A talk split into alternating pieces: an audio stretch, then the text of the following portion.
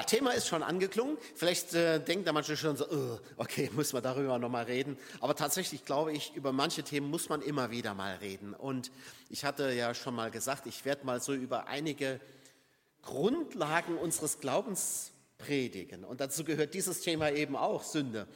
Das letzte Mal ähm, habe ich mit der Schöpfung angefangen, da ging es um uns Menschen. Und das ist jetzt sozusagen die logische Fortsetzung, denn wir Menschen sind nun mal Sünder. Und ähm, ich fange mal mit einer Frage an. Und zwar möchte ich, würde ich gerne mal von euch wissen, ihr müsst ja, müsst ja jetzt nicht laut antworten oder mit Handzeichen oder so, aber überlegt mal für euch. Ist Rauchen Sünde?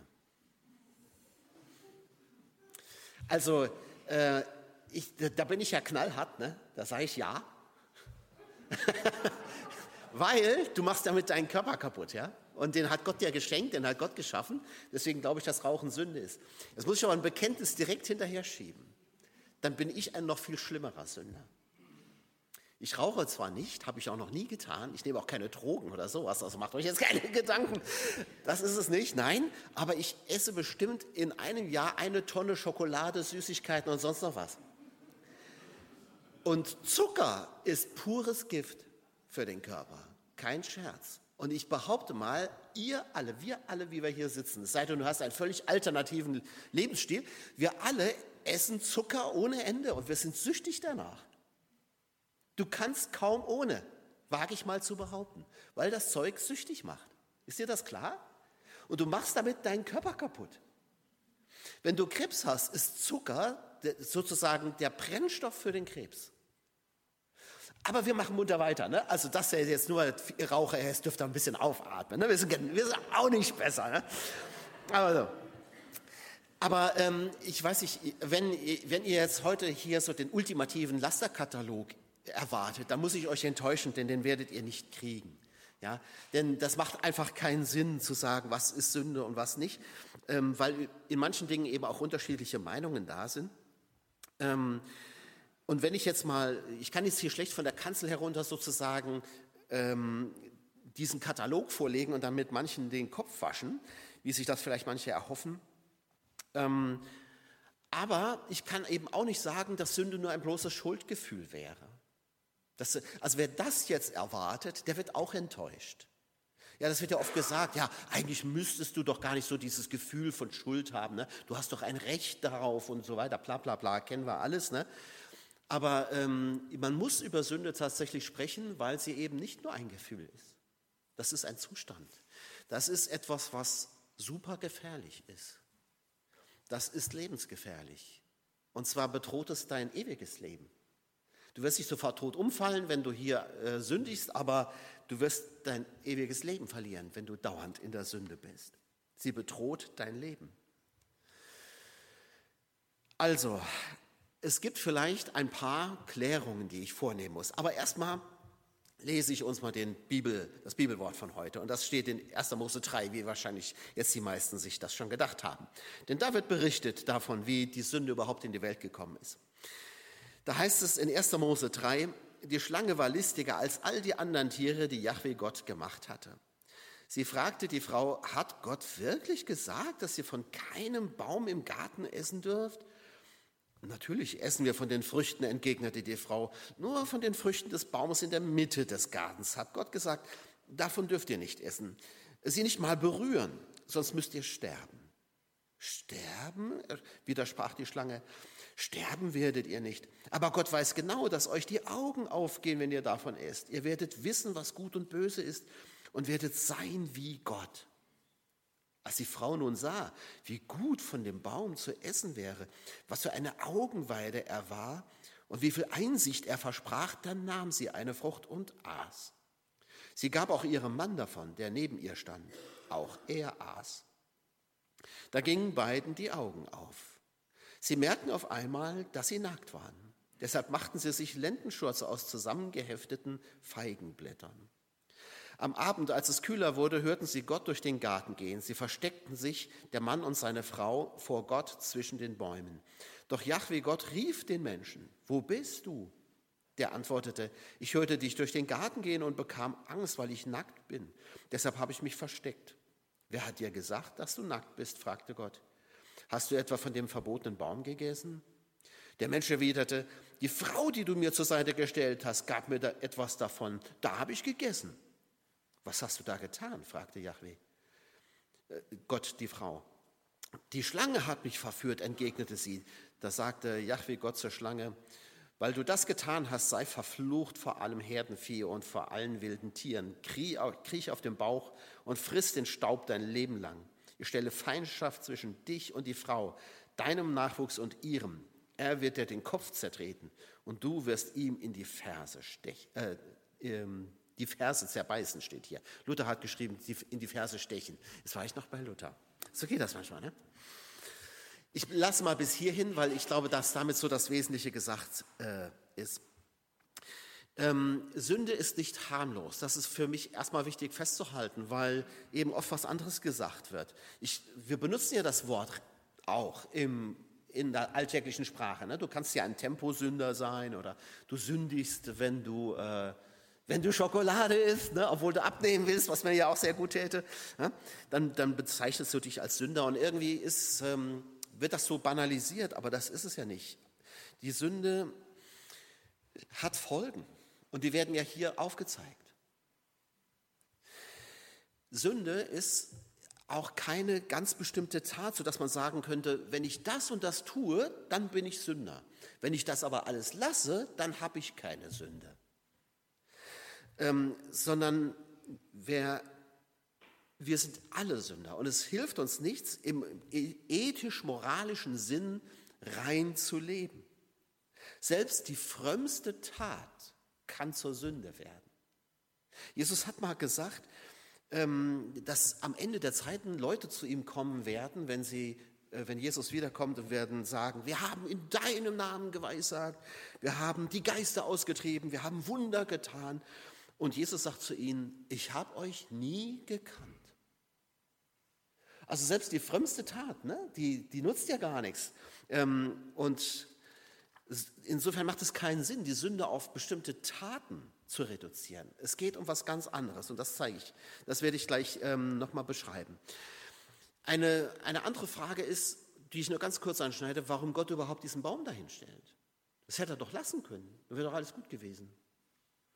Warum stellt Gott diesen Baum dahin? Ich glaube, dass dieser Baum da stehen muss, weil er mit einem Gebot Gottes an die Menschen verknüpft wird. Und dieses Gebot hat zwei wichtige Konsequenzen. Zum einen haben die Menschen damit die Wahl, ob sie dem Gebot Gottes folgen wollen oder nicht. Das heißt, sie haben die Freiheit. Wenn Gott ihnen nicht die Möglichkeit gegeben hätte, sich zu entscheiden, dann wären sie auch nicht frei. Du bist unfrei, wenn du nicht entscheiden kannst, oder? Ist doch so. Aber Gott will freie Menschen haben. Also gibt er ihnen eine Wahl. Das heißt, sie haben Freiheit zu entscheiden und Gott würdigt den Menschen auch damit, den er zu seinem Bild geschaffen hat, dass er ihm die Wahl lässt. Will ich gehorchen oder nicht? Und damit hängt das andere eng zusammen. Das Gebot Gottes fordert jetzt den Menschen auch auf, sich irgendwie zu Gott zu verhalten. Sie müssen sich ja jetzt entscheiden, was Ihnen wichtig ist. Ist Ihnen diese Frucht wichtiger oder ist, Ihnen, ist es Ihnen wichtiger, bei Gott zu sein? Und damit, dass ich mich entscheiden muss, wie ich mich verhalten will, jemand anderem gegenüber, entsteht ja überhaupt erst Beziehung. Anders geht das ja nicht. Ne? Beziehung ist immer auch eine Entscheidung. Und wenn ich zu Gott eine Beziehung haben will, dann muss ich mir eben auch wählen, wie will ich mich ihm gegenüber verhalten. Und genau darum geht es. Es geht nicht um Taten. darum geht es auch, aber nicht im Kern. Es geht um die Beziehung des Menschen zu Gott. Es geht auch gar nicht um diesen Baum. Die Schlange kommt zu Eva und stellt ihr eine Frage, die klingt wie ein Gerücht. Eigentlich, eigentlich ist das eine ganz nette Schlange, ne? Die ist eigentlich total lieb. Jedenfalls tut sie so. Ja? Die kommt und sagt, ey Gott, das kann ich mir gar nicht vorstellen. Gott ist doch so lieb. Gott ist doch so voller Güte. Ne? Wie, warum verbietet der euch von den Früchten der Bäume zu essen?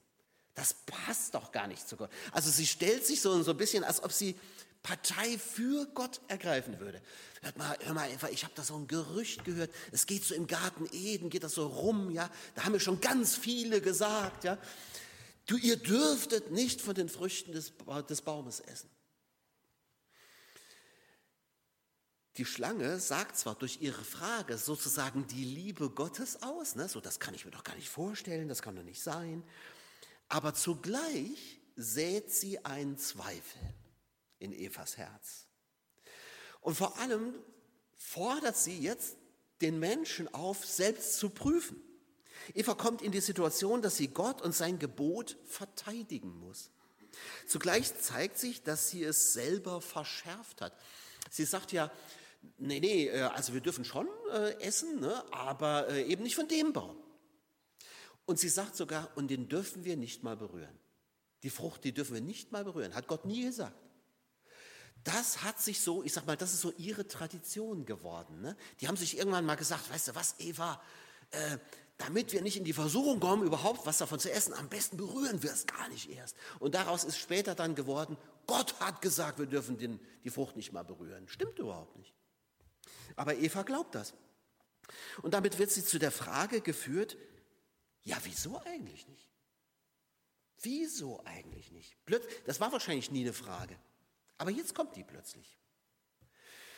Das Gebot Gottes wird nun nicht mehr einfach hingenommen, angenommen, sondern es wird jetzt plötzlich hinterfragt. Die Tücke liegt ja in der maßlosen Übertreibung des Gebotes Gottes. Eva wird so in die Defensive gedrängt. Sie muss für Gott Partei ergreifen, aber zugleich muss sie eine Einschränkung machen. Sie muss sagen, ja, ja, da ist der eine Baum. Dieser eine Baum.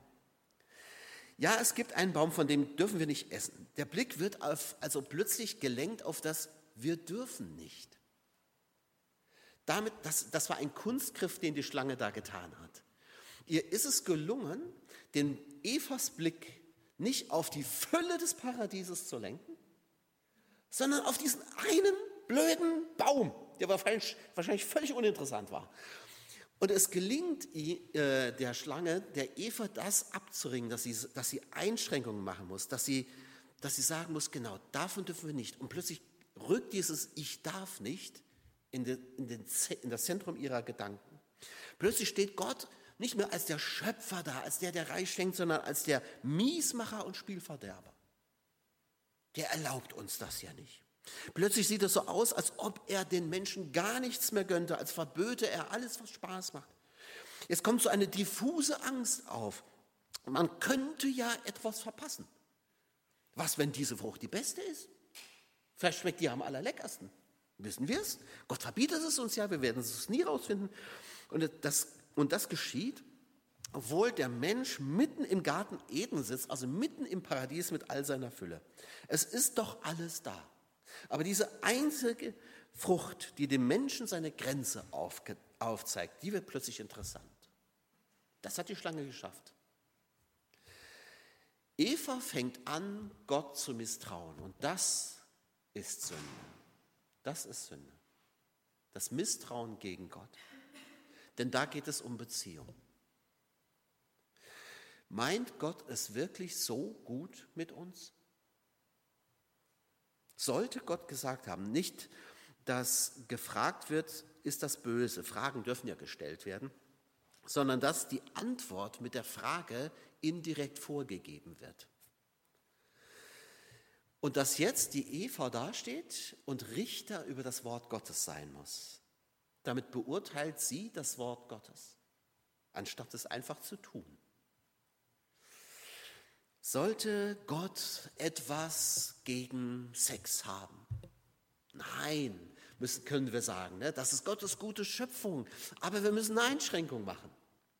Sexualität hat einen Raum in der Bibel, und zwar den Raum der Ehe.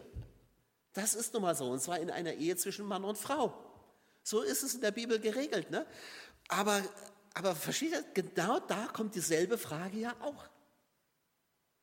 Soll, hat Gott was gegen Sexualität? Nein. Aber, ne, ich muss die gleiche Einschränkung machen.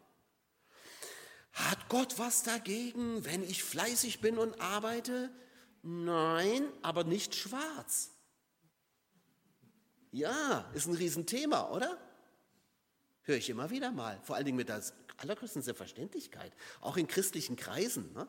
Da habe ich das und das gemacht, ja, habe ich schwarz gemacht. Ach so. Okay, ne? also da, auch da, wir, da gibt es Gesetze, an die wir gebunden sind. Ja? Die können wir nicht einfach übertreten. Und Gott hat nichts gegen Arbeit. Nein, aber gegen Schwarzarbeit vielleicht schon. Es geht darum, dass die Menschen plötzlich Gott einfach nicht mehr vertrauen, dass sie ihm nicht vertrauen, dass sein Gebot gut ist. Das Gebot, nicht von der Frucht zu essen, war gut. Die Eva ist immer noch skeptisch. So schnell lässt sie sich nicht überzeugen. Übrigens ist die Eva da nicht das schwache Geschlecht. Ne? Der Teufel setzt, glaube ich, bewusst bei ihr an, weil sie die Stärkere ist. Die muss nämlich richtig überzeugt werden. Ne? Der Adam, der ist viel schneller. Ne? Eva gab ihm aber, ja, gib her. Und schon, also, ne, oder? Also, Entschuldigung, aber da ist wirklich die Eva diejenige, da muss der Teufel richtig Mühe aufwenden. Aber Adam, ja, ja, wenn du isst, esse ich auch. Ne? Gut. Okay, aber Eva ist immer noch skeptisch. Was passiert denn, wenn wir davon essen? Gott hat, hat gesagt, ihr müsst dann sterben. Das weiß sie also. Wenn ich also die von Gott gesetzte Grenze überschreiten will, dann muss ich mich selbst zum Gott machen. Das ist ihr, glaube ich, irgendwie bewusst. Dann muss ich mir selbst das Leben geben, sonst sterbe ich. Und jetzt kommt die gezielte Täuschung der Schlange. Genau. Und zum Gott wirst du nur, wenn du das Gebot übertrittst. Dann wirst du auch wie Gott. Dann kannst du selbst bestimmen wenn du Gott entgegentrittst, indem du sein, gegen sein Gebot handelst, dann stellst du dich mit ihm auf Augenhöhe. Dann seid ihr gleich. Das ist doch mal cool. Ja, das bist du eigentlich schon, Eva. Du bist eigentlich schon wie Gott. Dir müssen nur die Augen aufgetan werden. Dann siehst du es auch. Und zwischen den Zeilen sagt sie damit, und das will Gott natürlich nicht, weil er dir das nicht gönnt. Er will keinen Konkurrenten neben sich haben, weil er neidisch ist. Und deshalb verbietet er euch diese Frucht. Das ist ja im Grunde das, was die Schlange so sagt. Ne? Er will euch nämlich unwissend und unmündig halten und unfrei. Das ist, das ist, was er eigentlich will. Und da ist die gezielte Täuschung. Das Misstrauen redet dem Menschen ein, Gott enthalte ihm etwas vor, vielleicht sogar das Allerbeste. Und deshalb wird die Eva ungehorsam. Der Ungehorsam gegen Gott kommt aus dem Misstrauen. Und dann übertritt sie das Gebot. Und das ist natürlich auch Sünde, klar. Jetzt scheint diese Frucht, die vorher totlangweilig gewesen ist, so stelle ich mir die jedenfalls immer vor, die haben die vorher ja gar nicht angeguckt, ne? oder? Ähm, dies erscheint jetzt plötzlich in den schönsten Farben. Interessant wird die Frucht ja gar nicht an sich, sondern weil mit ihr ein Versprechen verbunden wird. Etwas, das das Leben anscheinend reicher macht. Das ein Mehr, ein noch mehr. Etwas, das eigentlich erst Leben erschließt vielleicht, sein werden wie Gott. Und plötzlich glaubt Eva, sie könnte nie wieder glücklich werden, wenn sie nicht wenigstens einmal von dieser Frucht gekostet hat. Sie findet Ausreden und Argumente, warum das so ist und warum sie das Recht dazu hat, ihr genau, sich genau jetzt das zu nehmen. Was Gott dazu sagt, das wird plötzlich ganz zweitrangig. Das spielt gar keine Rolle mehr. Danach wird gar nicht mehr gefragt. Das Ganze ist nicht mehr diskussionswürdig. Und schließlich greift sie dann zu. Und die Tat geschieht in eigener Verantwortung. Das ist ja das Tückische. Die Schlange hat nie gesagt, iss. Sie hat nie befohlen, nimm dir doch eine Frucht. Das hat sie nie getan. Es ist die eigene Entscheidung von Eva, dass sie nimmt und isst. Die Schlange, der Teufel, hat nur den Boden bereitet. Aber das lässt er sich nicht sagen, dass er schuld wäre sozusagen an der Misere, sondern die Entscheidung trifft sie. Und ihr lieben Leute, so ist das. Wir können die Schuld letztlich nicht abschieben. Meine Schuld kann ich letztlich nicht abschieben. Ich muss für meine Taten gerade stehen. Damit ist nämlich der Mensch jetzt auch vor Gott verantwortlich. Er kann nicht sagen, wie die Eva das ja versucht. Ne? Die Schlange hat gesagt, ne? nee, hat sie eben nicht. Sie hat was ganz anderes gesagt. Aber dem Kain wird später gesagt, Die Sünde lauert vor deiner Herzenstür, du aber herrsche über sie. Es ist unsere Entscheidung, was wir machen. Aber ähm, die Schuld wird natürlich abgewälzt, wie bei kleinen Kindern. Ja, es gibt so ein schönes äh, Bild, das ich mal gesehen habe. Diejenigen, die in dem, bei den Bibelabenden dabei sind und das Buch kennen, da ist das Bild drin, wo, so, äh, wo Gott also den Menschen zur Rede stellt und einer zeigt auf den anderen. Der Adam zeigt auf die Eva, die Eva zeigt auf die Schlange. Und der Adam, der zeigt in zwei Richtungen. Der zeigt auf die Eva und auf Gott. Eigentlich, Gott, bist du schuld. Du hast mir nämlich diese Frau gegeben. Also jetzt ist auch Gott noch schuld an dem Ganzen. Ne? Sie wollen also die Verantwortung nicht übernehmen. Das ist der Punkt. Und damit zerbricht alles. Die Gemeinschaft mit Gott ist zerbrochen.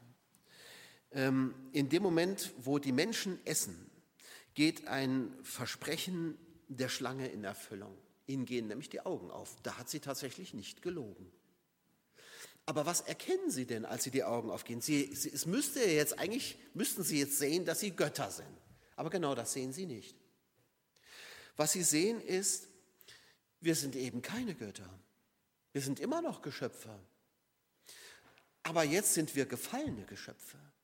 Jetzt sind wir auch noch Sünder. Die haben bestimmt das Wort noch nicht gekannt. Aber sie spüren es mit jeder Faser ihrer Existenz. Zwischen uns ist was kaputt gegangen. Und das kriegen wir nicht mehr hin. Unsere Beziehung zu Gott ist kaputt. Das zeigt sich darin, dass sie sich verstecken vor Gott. Vielleicht erkennen sie sogar das Gute und das Böse, wie die Schlange versprochen hat. Aber sie erkennen sich selbst jetzt vor allem als böse. Und die Erkenntnis ist nicht das, was sie sich erhofft haben, sondern das peinigt sie jetzt. Von nun an müssen, müssen sie sich ihr Leben neu erkämpfen und müssen es der Natur auch abtrotzen. Sie merken, zwischen Gott und uns ist alles kaputt und sie haben Angst vor ihm. Sie verstecken sich. Der Mensch muss vor Gott fliehen, meint er jedenfalls. Und so fliehen sie ja auch hinterher dann in die Ausreden und sagen, eigentlich ist die Frau schuld, eigentlich bist du schuld, die Schlange ist schuld, nur ich nicht, ich bin nie schuld. Also sie hauen ab, sie flüchten vor Gott. Die Beziehung zu ihren Mitmenschen ist zerbrochen. Auch das. Er merkt, dass er nackt ist, heißt es da. Ne? Da, da, da habe ich mich ganz oft gefragt, ja, wie war dir das vorher nicht klar? Ich meine, wenn du nie eine Hose ausziehen musst oder sowas, ist, das merkst du doch. Ne? Nein, also das ist natürlich auch im übertragenen Sinne zu verstehen. Der Mensch kann es nicht mehr ertragen, sich so zu zeigen, wie er ist. Das geht nicht mehr. Plötzlich kommt Geheimniskrämerei, plötzlich muss ich mich verbergen, plötzlich kann ich mich nicht mehr so ganz entblößen und offenbaren vor dem anderen. Das geht nicht mehr. Ich fange an, Spielchen zu spielen, weil etwas auch zwischen uns Menschen zerbrochen ist. Da ist Misstrauen. Und man schiebt sich die Schuld gegenseitig zu. Und das tut, tut der Mensch gar nicht mal in erster Linie aus Bosheit, sondern aus lauter Angst. Er will nicht entdeckt werden. Er will in seiner Nacktheit, Fehlerhaftigkeit nicht mehr gesehen werden. Jetzt leben wir heute in so einer Zeit, die ist in vielen Strecken relativ schamlos geworden, finde ich. Da müsste man ja sagen, alles ist ja super. Ja, da haben wir ja das, das Übel des, äh, des Sündenfalls überwunden. Aber das ist nicht gut, die Schamlosigkeit, die wir heute erleben. Denn Scham ist die einzig mögliche Reaktion, die jetzt noch geht. Das ist auch angemessen, sich voreinander zu schämen. Ich stehe ja heute auch nicht nackig vor euch. Es ist gut, sich zu bedecken. Wir können es einander kaum noch zumuten, die ganze Wahrheit über uns zu wissen. Jeder von euch hat ein Geheimnis. Ich auch. Ne? Wir haben alle Geheimnisse, die wir hier nicht ausplaudern werden, oder? Und das ist so. Ich, ich kann es, man, du kannst es nicht mehr jedem zumuten. Das geht nicht mehr, weil die Beziehung zerbrochen ist.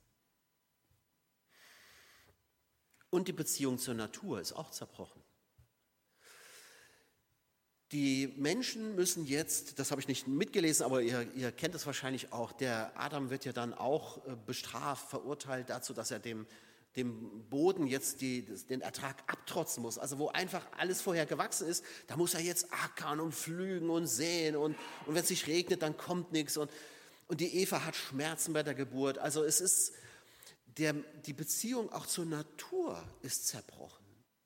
Und der Mensch ist jetzt plötzlich nicht mehr derjenige, der den Garten bebaut und bewahrt, wie es, in der, äh, wie es ursprünglich war, sondern er ist derjenige, der die Natur ausbeutet und zugrunde richtet. Und zuletzt ist auch die Beziehung des Menschen zu sich selbst zerbrochen. Das kommt jetzt hier nicht so deutlich raus, aber es ist so. Ich kann mich ja selbst kaum noch, also kaum noch selbst anschauen. Es gibt immer etwas Schlechtes, was ich an mir sehe. Und wir Menschen neigen dazu, Vielleicht sogar uns viel schlechter zu sehen, als wir sind. Ich glaube, Gott schaut ganz anders auf uns. Aber wenn man denke nur mal an all die Depressionen, an all die Phobien, an all die, was weiß ich was, was es alles für Krankheiten gibt, die in der Seele sind. Da, da merken wir, dass wir krank geworden sind. Das liegt natürlich auch an der kranken Welt, in der wir leben. Wie kommt man da wieder raus? Sünde ist eben kein Kinderspiel. Sünde ist auch nicht einfach nur meine Sache, das ist nicht nur Privatangelegenheit. Sünde hat immer auch Folgen für die anderen, das wird hier so deutlich. Sünde hat immer Folgen für meine Umwelt und zwar im umfassenden Sinne. Es hängt ja alles miteinander zusammen. Wenn wir das heute noch nicht verstanden haben, dann weiß ich nicht, wann wir es verstehen wollen, ne? in unserem globalen Zeitalter. Im Übrigen, wenn da, ähm, wenn da geholfen wird, ne, das, das zeigt sich auch sehr schön, wie, wie das auch Sünde sein kann. Als, als Deutschland nach dem Zweiten Weltkrieg so da niederlag, haben die Amerikaner uns ja wirklich geholfen, das muss man sagen, oder? Da gab es diesen Marshallplan, da gab es die Care-Pakete und so weiter. Ne? Aber ihr glaubt doch nicht, dass sie das aus reiner Menschenfreundlichkeit tun. Genauso wenig wie die Chinesen heute den, ähm, was weiß ich, den Völkern in Afrika helfen aus reiner Menschenfreundlichkeit. Das tun die nicht. Dieses Helfen ist eigentlich Sünde, weil, es, weil die Absicht ist, in eine Abhängigkeit hineinzuführen. Das ist doch der Grund, oder? Dann, da verkehrt sich selbst das Helfen zur Sünde. Okay. Ähm, Sünde hat immer Auswirkungen, das wollte ich euch sagen. Und das erleben wir im globalen Zeitalter sowieso. Vor allem hat es aber Auswirkungen auf die Beziehung zu Gott. Und wenn, wenn du mich fragst, was ist Sünde, werde ich dir nie einen Lasterkatalog vorlegen. Ich werde immer sagen, Sünde ist, dass deine Beziehung zu Gott zerbrochen ist. Und du kannst sie nicht mehr herstellen. Das schaffst du nicht.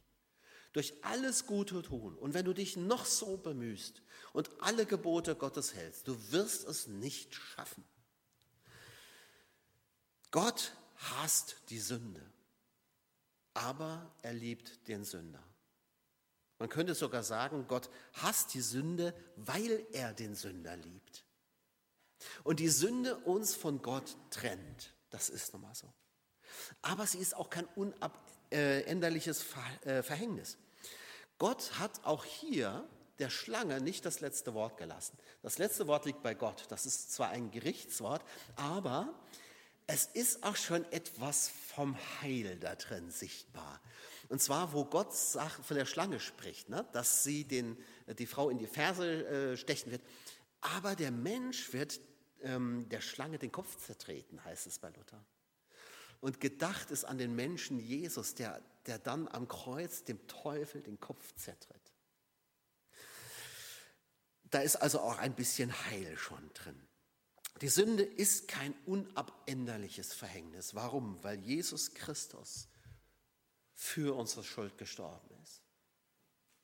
Gott hat es eben nicht dabei belassen, wie die Dinge waren, sondern er hat einen Ausweg geschaffen.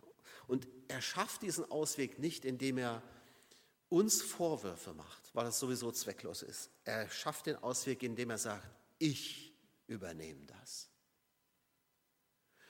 Als Gott den Menschen ruft und sagt, wo bist du, Adam? Da geht es ja nicht um die Frage, ne? also Gott weiß genau, wo der ist. Es geht darum, dass Gott ihm die Möglichkeit zur Verantwortung gibt. Und es zeigt sich, dass Adam das nicht kann.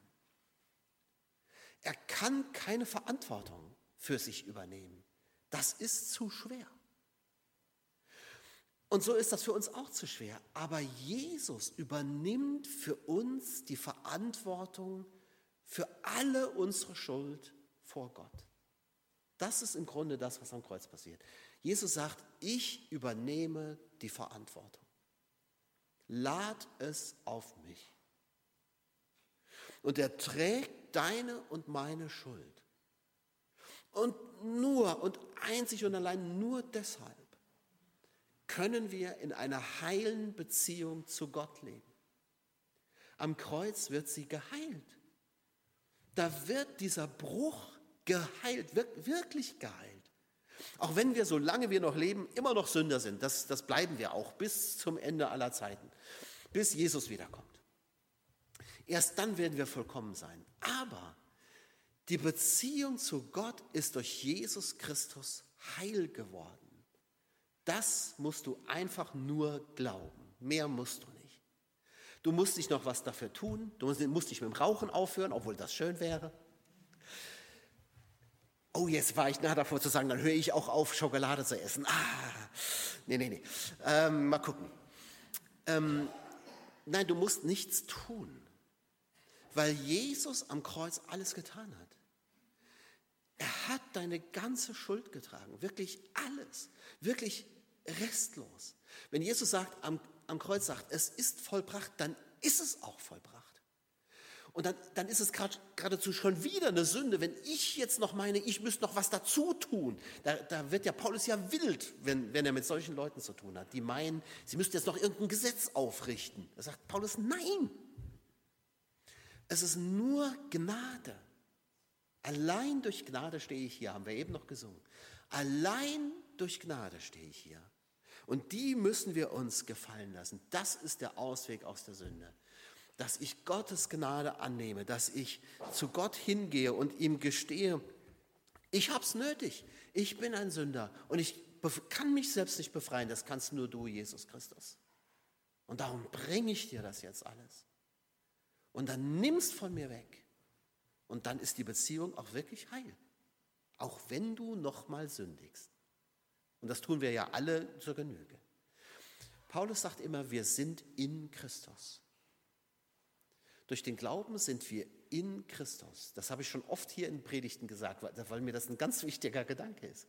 Das heißt, auch unsere Sünde tun wir in Christus. Die Beziehung endet deswegen nicht. Versteht ihr? Das ist der Punkt. Die Macht der Sünde ist gebrochen. Das also ist das Wichtigste. Die Beziehung zu Gott. Und sie wird nur heil durch Jesus Christus. Das ist mir das das Allerwichtigste. Sünde ist natürlich alles, was unsere Beziehung zu Gott stört. Das kann die Zigarette sein, das kann aber auch der, die frömmste Tat sein, die wir ohne die Erlaubnis Jesu Christi getan haben. Das Wichtigste aber ist, lebe mit Jesus Christus, lebe dein, Angesicht, dein Leben vor dem Angesicht Gottes. Zu Abraham sagt Gott, ich bin der allmächtige Gott, wandle vor mir und sei fromm, hat Luther übersetzt. Hier steht, wörtlich übersetzt, und sei ganz, sei echt, sei du selbst, könnte man heute sagen. Amen. Lasst uns beten, ich bitte euch aufzustehen.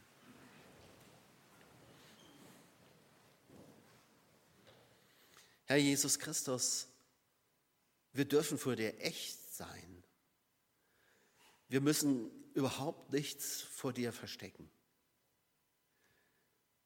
Herr, wir können nur deshalb so vor dir stehen, so, ja, so nackt eigentlich, weil du alle unsere Sünde getragen hast. Herr Jesus Christus, dass du diesen Bruch geheilt hast, dafür reicht die Ewigkeit nicht aus, dir zu danken. Dafür reicht unser Leben nicht aus. Und doch tun wir es, Herr. Wir, wir danken dir dafür. Wir loben dich dafür. Wir beten dich dafür an. Du bist unser Heiland, du bist unser Gott. Wir wollen es gar nicht sein. Wir wollen gar nicht selber Gott sein. Doch, und doch verhalten wir uns manchmal so. Herr, und dann bitten wir auch, dass du uns vergibst, dass du unsere, unsere Schuld uns vergibst. Und wir wissen, du hast es schon längst getan am Kreuz. Danke, Herr.